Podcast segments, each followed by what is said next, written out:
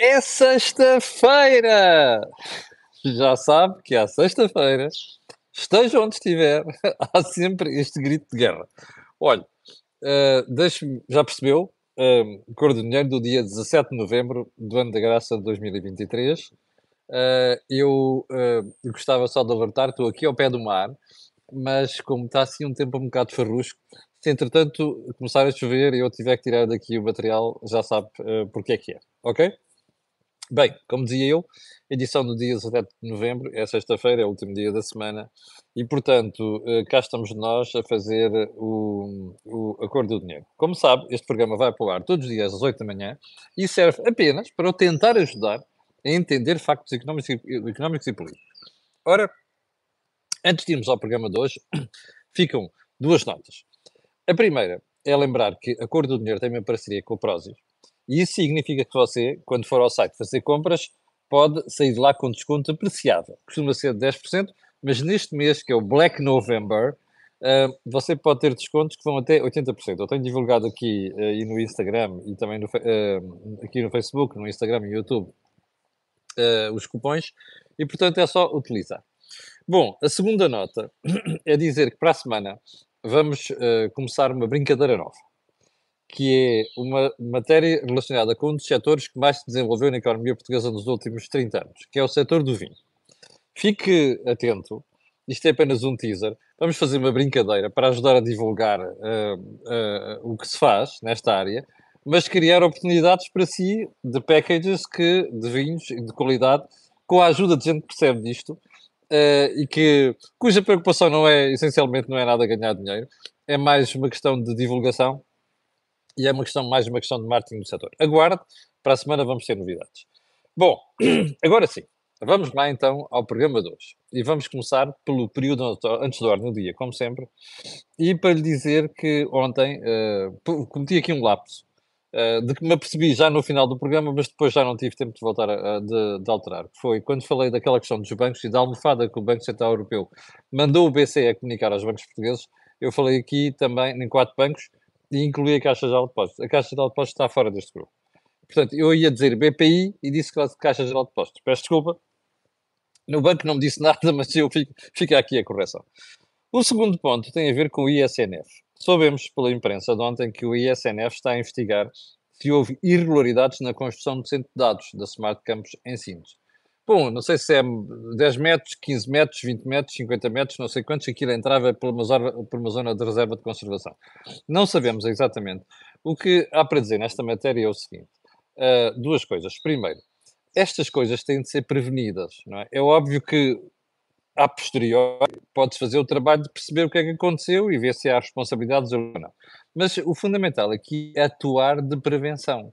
E eu acho que aqui é que houve a falha, ou pode ter havido a falha do ISNF. A segunda questão que tem a ver com isto, o ISNF está assentado em cima de um monte de burocracia. E eu tenho-me percebido disto nos últimos anos a propósito das mais variadas matérias, nomeadamente por causa da caça. Ora, se nós queremos questionar aquilo que faz o ISNF, devemos o ISNF, devemos olhar para toda a forma orgânica e o processo que assiste as decisões do ISNF. Portanto, temos que fazer uma reflexão profunda sobre aquilo que está a passar. Terceiro ponto, olha, mais erro do Ministério Público no processo influencer. Ficámos, ficámos a saber disto ontem à noite um, e uh, isto, como vai ver a seguir, é, além de ser o terceiro, isto integra-se e vai fornecer uma certa narrativa. Nós vamos um, analisar a, a, a, propósito do que dizem os jornais hoje sobre o Ministério Público e a PGR. No entanto, uh, não deixa de ser notório que num caso desta importância seja o terceiro erro cometido neste processo. Ponto seguinte. Centeno Mário, governador do Banco de Portugal, de que iremos falar também a seguir de outras razões, de outras questões, mas uh, ontem, num encontro do meu jornal, do Jornal de Negócios, aliás é até uma das manchetes do jornal hoje, o Centeno disse que o país deve fazer uma grande reflexão, reflexão sobre o futuro, e que essa reflexão não deve, ficar, não deve ser exclusiva ou limitada ao Banco de Portugal. Cá está, uh, foi um encontro aqui com banqueiros que o Jornal de Negócios organizou e divulgado aqui na manchete do jornal. Bom, eu acho que o Centeno tem razão. O que eu acho interessante aqui é que as reflexões de Centeno são sempre em causa própria. E as reflexões de Centeno são sempre minoritárias, eh, minimalistas, queria dizer. Vou-te explicar porquê. Ele quer mesmo falar sobre o futuro do país. Ah, mas não quis fazer esse raciocínio quando era Ministro das Finanças? Ah, tem as contas certas, pois, as contas certas feitas com cativações, certo? E uma desgraça do setor público com falta de investimento. Já agora, qual é a reflexão que se pode fazer do país, médio prazo, com um ex-ministro das Finanças, que agora põe uma esponja, ou quer pôr uma esponja, se passou para trás, e aparecer como o promovedor, digamos assim, ou como se quiser, o promotor de debates sobre o país. Há aqui um bocadinho de hipocrisia, acho eu, e de uma grande falta de memória. Mas sobre o Centeno volta, voltaremos aqui um bocadinho. Bom, ponto seguinte. Ontem ficámos a saber que o Partido Chega, ou melhor, uma deputada do Partido Chega, Rita Matias, aliás, eu tenho uma grande, tenho que dizer que tenho um, uma, uma, uma, uma grande consideração para Rita Matias, que é uma mulher corajosa, o, o, parece que houve uns elementos do Chega que foram à Faculdade de Ciências uh, Sociais e Humanas, ou lá que é aquilo, como é que ele se chama, uh, protestar contra um movimento, uma, uh, iniciativas climáticas. E parece que foram cercados, entre aspas, e corridos de lá. Bom, sou daqueles que acreditam que de facto há alterações climáticas. Sou daqueles que acham exagero e muita estupidez à volta disto também. Agora, o que eu não arvoro é o direito de dizer que eu é que tenho razão e os outros não, nesta matéria. E por isso é que me parece lamentável que gente de certo quadrante, com motivações ideológicas claras, use estas coisas para fazer uma coisa que a extrema-esquerda adora fazer há muitos anos e que nós sabemos desde os anos 70, que é, nós é que temos razão vocês vão dar uma volta ao bilhar grande e, portanto, se vocês não têm connosco, a gente segrega-os. Vamos dizer, persegue-os. Foi uma coisa que a extrema-esquerda fez durante, em, em, Portugal durante os anos 70 e não só. Portanto, este tipo de atitude é lamentável. Ok? Coisa é estar um grupo a defender uma coisa, outro outra, e respeitar-se com argumentos sensatos. Outra coisa é, epá, não vos queremos aqui que vocês são isto e vocês são aquilo. E se tivesse outro partido aqui no lugar do Chega, eu diria exatamente a mesma coisa. Bom, uh, ponto seguinte. A estranha persistência de surtos de legionela em Portugal. Olha, não passa 3 ou 4 ou 5 anos sem nós termos cenas destas. Uh, já foi na zona de Lisboa, uh, já houve outros sítios do país e agora há uma que, salvo erro, está lá em cima no norte um, e no distrito de Viana do Castelo e, entretanto, uh, parece que já morreu uma pessoa em Matosinhos, e o que estranho nisto é, passados uma série de dias de um surto e de aconselhar as pessoas mais, de mais idade a ficarem em casa, nós ainda não temos conseguido saber de onde é que vem esse surto. Primeiro. O segundo é que nós não aprendemos nada com isto. É que a legionela está relacionada com um certo tipo de decisões de prevenção nas empresas, nomeadamente daquelas onde, nas empresas e não só, nas instalações industriais, onde se pode acumular este tipo de bactéria. Nós não aprendemos nada sobre isto. A verdade é que já passaram, aconteceram vários surtos e nós continuamos exatamente com o mesmo problema. Bom, de notar. Vamos então para os assuntos mais importantes de hoje. Não sentes lembrar que há 30 hospitais, 30 neste momento, com gravíssimos problemas nas urgências. Razão que levou a direção executiva do SNS a tomar medidas e apresentar um plano. E, há uma coisa que é importante dizer. Isto não é admissível, nem é sustentável. Mas isto, remendinhos. O que nós devíamos estar a fazer neste momento é preparar o futuro para não termos situações destas. Ninguém está preocupado com isto. Está tudo preocupado com questões de curto prazo. Olha a reflexão que falava há bocado Mário Centeno. Também serve para estas coisas ou não? Pronto. Assuntos mais importantes de hoje. O Jornal do Expresso de hoje, do que vamos falar a seguir, diz que Marcelo uh, afirmou em 2015, numa entrevista, uh, que nunca trabalhara para Ricardo Salgado, do Banco Espírito Santo. Mesmo sendo seu amigo admitiu ser, ser, seu amigo, mas um, que nunca trabalhou para Ricardo Salgado. O Expresso diz que uma investigação. Portanto, isto foi em 2015, quando Marcelo tinha trabalhado para ele. O Expresso diz também que, hum, afinal, não é bem assim. Marcelo Belo de Souza hum, foi, fez um parecer para Ricardo Salgado sobre uma história que envolvia uma empresa de construção, não sei das quantas, hum, para aí entre para aí cerca de 2014. Bom, há aqui uma divergência. 2013. Há uma divergência grande entre. Eh, bom, isto é grave. É assim, eu não sei se do ponto de vista de conteúdo é grave ou não. Porquê é que eu trago isto agora? Porque é estranho que Marcelo não se tenha lembrado, na altura em que fez esta afirmação, de um parecer.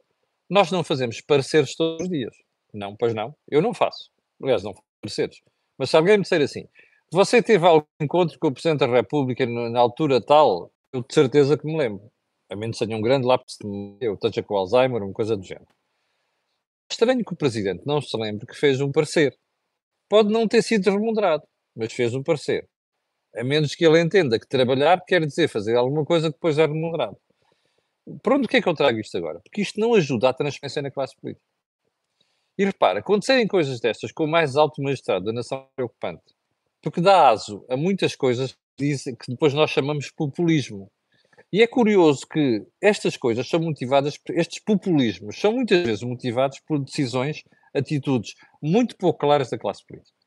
Se calhar valia que Marcelo voltasse a revisitar este tema e dissesse alguma coisa ao país um dia destes. Olha, quando voltar de Guiné-Bissau, por exemplo. Ponto seguinte. O meu jornal, o Jornal Negócio, traz hoje um tema que é como sabe, Pedro Nuno Santos admite ou diz que não quer privatizar a maioria do capital da TAP. E a pergunta que os jornal faz é: bom, mas se a privatização não for maioritária, mais de 50%, alguém quer ficar com ela, com a empresa? Você conhece a minha opinião? Não. O Jornal de Negócios diz sim. Bom, eu só sou opinion maker do Jornal de Negócios, não sou diretor, nem sou jornalista, nem quero ser. Uh, mas há uma coisa que tenho que dizer para aqui: não é bem assim. Ok? E a própria autora do artigo, e já agora para aqui, houve um espectador que já me questionou, você diz uma coisa, o seu jornal diz outra, é muito simples. A própria autora do artigo diz isso, diz assim, a TAP, a TAP continua a ser ativa para certos clientes. É óbvio que continua, tem uma boa posição em certa parte da África, tem uma grande posição no Brasil, que é a grande maioria que a TAP tem. E mais, consegue fazer os voos para o Brasil, para o Brasil com o avião que outros países da Europa não conseguem fazer. Ora bem, uh, qual é o ponto aqui? é que há quem admita comprar a minoria desde que, e este é o ponto importante, fique escrito no contrato que depois compra o resto. Percebe? Ou seja, na prática, o Estado manteria a maioria numa primeira fase, mas depois cederia essa fase, esse resto de capital, ao privado comprar. KPL Air France, Lufthansa ou então IAG ou a Turkish Airlines, como vocês já me ouviram dizer aqui, também andou a ver as contas da TAP. E não sei se ainda lá. Uh, mas há um pormenor a dizer aqui. Quem comprar, ainda que compre a minoria de capital, uma certeza que você pode ter. Não vai deixar fazer essa compra sem que no acordo para social fique esclarecido muito bem quem é que manda ali, quais são os seus limites e os termos em que pode exercer o seu poder. Isso é limpinho. Portanto, é bom não confundir as duas coisas. A TAP minoritária de per si e no futuro nas mãos de privados, pode esquecer, tira o cavalinho da chuva. Isso não vai acontecer. Ponto seguinte, o encerramento da Web Summit ontem. O Dr. António Costa está na Guiné-Bissau, o Presidente da República está na Guiné-Bissau e, portanto, pelo menos fomos poupados aqueles abraços e puxadelas e não sei, quantos, lá Marcelo. E aquelas figuras de inglês mal, mal parido do António Costa. Mas ontem o encerramento foi feito pelo digníssimo Ministro da Economia, António Costa e Silva. António Costa e Silva, do aquilo que eu ouvi nas televisões dos certos, não sei porque não estive lá, um, terá feito um discurso onde o essencial foi sobre a situação que Portugal vive. Para já fiquei chocado com o inglês macarrão de António Costa Silva, mas isso é outra história. António Costa Silva passou o tempo ali a dizer assim: somos uma democracia adulta, temos nossos problemas, mas uh, vamos resolvê-los. Isto é um Estado de Direito, portanto, o Estado su sujeita-se à lei, coisas género. Passou o tempo a perorar sobre isto. A pergunta que eu tenho para fazer é simples. Epá, faz sentido um ministro utilizar os fechos de um, de um evento internacional com quase uma autodesculpação sobre os problemas que Portugal está a enfrentar? Repare, ele tinha dito uns dias antes, eu falei disso aqui, que ia falar com investidores internacionais para esclarecer sobre os problemas que Portugal está a passar. E para dizer, não somos um país de corrupção, vocês continuam a ser bem-vindos e, portanto, continuamos à espera de investimento estrangeiro. Isto é uma coisa. Nomeadamente, ter estas conversas em cenários fechados. Com, mesmo, não é, basta, pode não ser um, podem ser um grupo de investidores, mas cenários fechados. Fechar uma conferência internacional é quase como dar importância a um assunto se calhar muita daquela gente não está preocupada. Ou que estiver preocupada vai buscar uh, explicações para outro sítio. Fazer uma coisa que é tornar o seu discurso principal como uma autoexplicação sobre os problemas que Portugal tem, epá, isto foi um tiro no pé monumental. Mas é só mais um. Bom, ponto seguinte, Vamos então voltar à Justiça e ao Expresso.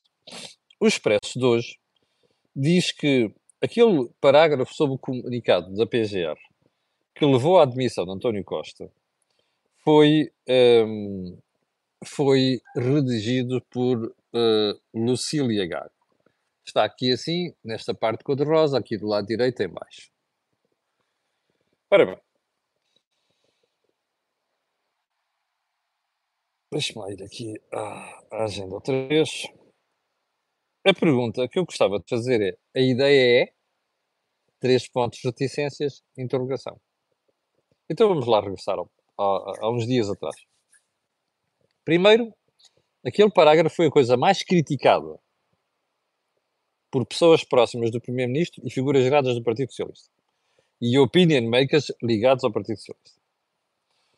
Nos dias seguintes, ficámos a saber que o Ministério tinha cometido um erro, trocando António Costa por António Costa, Costa e Silva por António Costa. Depois apareceu um outro e agora apareceu mais um, que é afinal, o Ministério Público dizia que uh, havia uma, teria havido uma reunião no site do PS entre Vitor Oscar e outra pessoa, que não ocorreu. E agora vem esta história. E você começa a somar uma, duas, três, diz assim, quatro, e diz assim, bem, isto não é por acaso, pois não. Primeiro caso, primeiro ponto é lamentável que o Ministério Público tenha cometido aqueles erros. Segundo, porquê é que se divulga esta informação? A ideia é o quê? É queimar Lucília Gago? Eu recordo a Vossas Excelências que Lucília Gago tem sido apontada como uma pessoa colocada no lugar de Joana Marques Vidal para fazer alguns fretes a António Costa. Bom, António Costa e ao Partido Socialista. A ideia aqui é o quê? É queimar Lucília Gago? Ou é mais um passo na estratégia eu não estou a dizer que não se deve divulgar isto como comunicação social. A questão não é essa. A questão é o que está por trás. Porque a comunicação social tem que divulgar. Mas o objetivo por trás é o quê? É mais, uma, mais um passo na estratégia de, de desprestigiar ou uh, dar cabo da credibilidade do Ministério Público? Se não é, parece. Bom. Uh, uma coisa é certa. Este processo que devia ser impoluto e não ter falhas começa a apresentar muitas falhas, falhas demais, que não deixam nada bem o Ministério Público. Bom, segundo ponto, ainda do Expresso. O Presidente da República diz o Expresso, pela voz de Ângela Silva, que normalmente é uma pessoa que conhece muito bem as opiniões do Sr. Presidente da República, diz que Marcelo não se vai opor a um governo de direita no Parlamento que tenha o apoio do Chega. Isto é diferente de, cá está, manchete expresso outra vez, Marcelo não trava governo com o apoio do Chega. E o artigo vai mais longe e diz, inclusive, é que Marcelo está convencido que nós estamos numa fase em que vai haver governos minoritários, do PS e do PST, e que acredita que um vai apoiar o outro. Eu não tenho a certeza disto. Sobretudo se for Pedro Nuno Santos, o vencedor, e assumindo que ele vai ganhar as eleições do Partido Socialista, porque Pedro Nuno Santos, é, primeiro foi o grande obreiro da primeira geringonça, segundo foi ele que negociou muita coisa, segundo Ele, em privado, muitas vezes diz que não tem problema nenhum em negociar com o Bloco de Esquerda e com o PCP. Não sei se será bem assim. Mas esta atitude do Presidente é uma atitude nova. E isto pode baralhar as contas de muita gente. E seguramente vai ser um dos temas debatidos nas próximas semanas, porque isto muda um bocado o cenário que nós temos pela frente.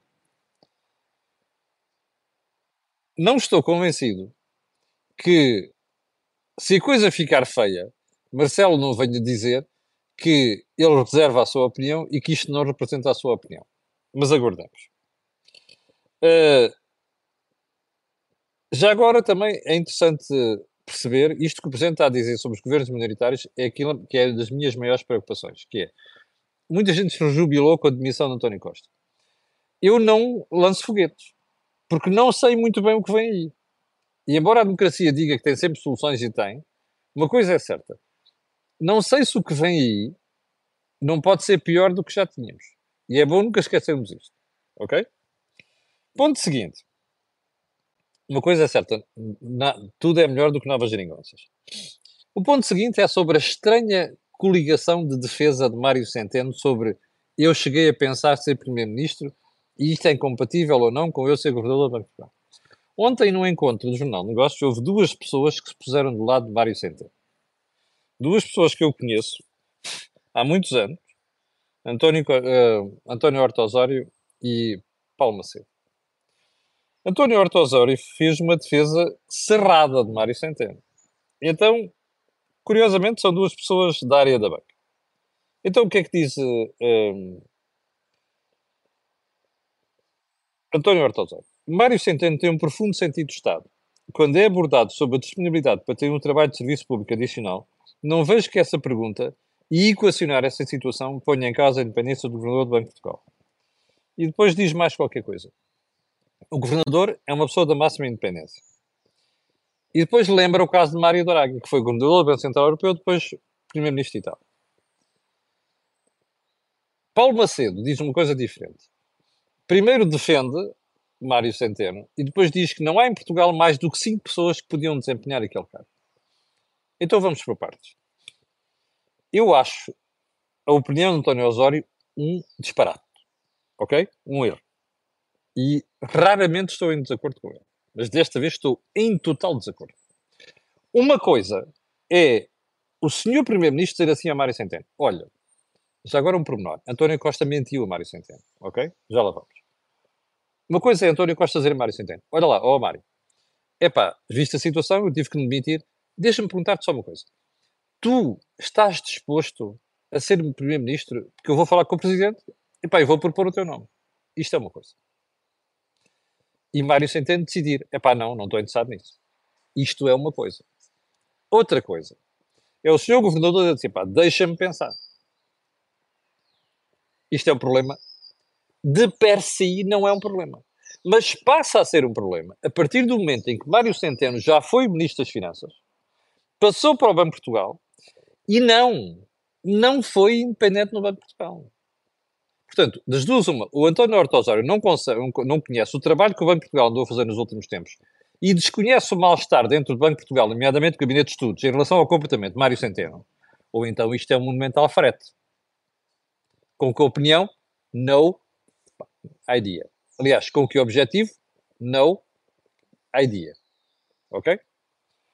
Mas, dizer que o governador é uma pessoa da máxima independência é uma coisa de quem deve ter passado a vida em Marte. Não seguramente em Portugal. Portanto, António Horta Osório, deve haver uma justificação qualquer para estar esta, a fazer esta, esta defesa cerrada de Mário Centeno. Qual é? Não sei. Mas garanto-te uma coisa: mais tarde ou mais cedo, vai-se saber. Ok? Isto sabe-se tudo, mais tarde ou mais cedo. A segunda opinião, com a qual eu estou em total desacordo, é a do Sr. Dr. Paulo Macedo, que é Presidente da Caixa Geral de Depósitos e que vem dizer aquilo que foi há bocadinho, que é não há mais do que 5 pessoas capazes de fazer isto em Portugal. Lamento. Há dezenas de pessoas capazes de fazer aquele lugar. E se o doutor Malmacedo quiser, é muito simples, eu sou capaz de explicar pessoalmente e de cara a cara para aí umas quantas pessoas, mais do que 5 seguramente, e dizer-lhe, ponto por ponto, quais são os pontos contra destas pessoas e quais são os pontos a favor. A única condição para mim, para ser governador do Banco Central, deste ou qualquer outro, é só uma: ser independente. Ora, Mário Centeno não é independente. A colagem que ele faz ao governo, os documentos do Banco de Portugal, que vão sempre num certo sentido, provam isso. Portanto, isto aqui tem outra justificação qualquer. Qual é que é? Não sei. Mas quem descobrir, pode ter a certeza que é descobrir. E garanto-lhe uma coisa: no dia em que descobrir que isto é um canal independente, eu terei o cuidado de explicar aqui porque é que eu estou a dizer isto hoje. Ok? Mas que não é normal este tipo de conversa, não é. E vou dizer uma coisa: do ponto de vista pessoal, nada me apoia Mário Centeno, não há aqui nenhuma espécie de inimizade, até por contrário, eu falo bem com Mário Centeno, quando encontro com ele, e até o trato por tu. E já o trato por tu há muitos anos, não é de agora. Portanto, estou à vontade para dizer isto. Não há nada de pessoal nas apreciações que eu faço de Mário Centeno. É apenas a defender a independência, independência do Banco de Portugal. Já agora, para finalizar o programa de hoje, ficamos a saber pelos, ficamos a saber pelas últimas contas dos bancos que a margem financeira está a cair. Bom, isto não é surpresa para mim, que já tinha dito aqui, chegou ao fim o processo de subida da taxa de juros, ou quase ao fim, e portanto a partir de agora os bancos não podem continuar a dizer, olha, vamos manter as taxas de depósitos aqui em baixo e as taxas de depósitos vão continuar a subir. A margem financeira começa a ficar comprimida, ou seja, começa a ter limite para o crescimento. Olha quem diria. É que a malta, quando fala da banca, é sempre insultar a banca. Mas enfim, faz parte daquilo que é o populismo idiota e habitual em Portugal. Já agora não queria terminar o programa de hoje sem a frase da semana. E a frase da semana é de Álvaro Beleza, presente a sedes digníssimo e grande e quadro alto do Partido Socialista, que diz assim, diz assim, ter Assis, Francisco Assis, ao lado de Pedro Nuno, mostra que o PS vai manter-se fiel à sua matriz. Hum, eu acho que isto é um frete. Mas pronto, sou eu a dizer. 7.100 pessoas em direto, muito obrigado. Quero pedir a estas pessoas e outras que vão ver aquilo que peço sempre: colocarem um gosto e fazerem partilha nas redes sociais. É que sabe porque é que eu digo fazer partidas? É que é a melhor forma de divulgar estas coisas, está a ver? Opiniões independentes. Uh, já agora, também, aqui o botãozinho de subscrever o canal. Quanto a mim, fico por aqui. Desejo-lhe um grande fim de semana e na segunda-feira às 8 da manhã cá estarei para lhe atazanar os juízos. Muito obrigado. Com licença.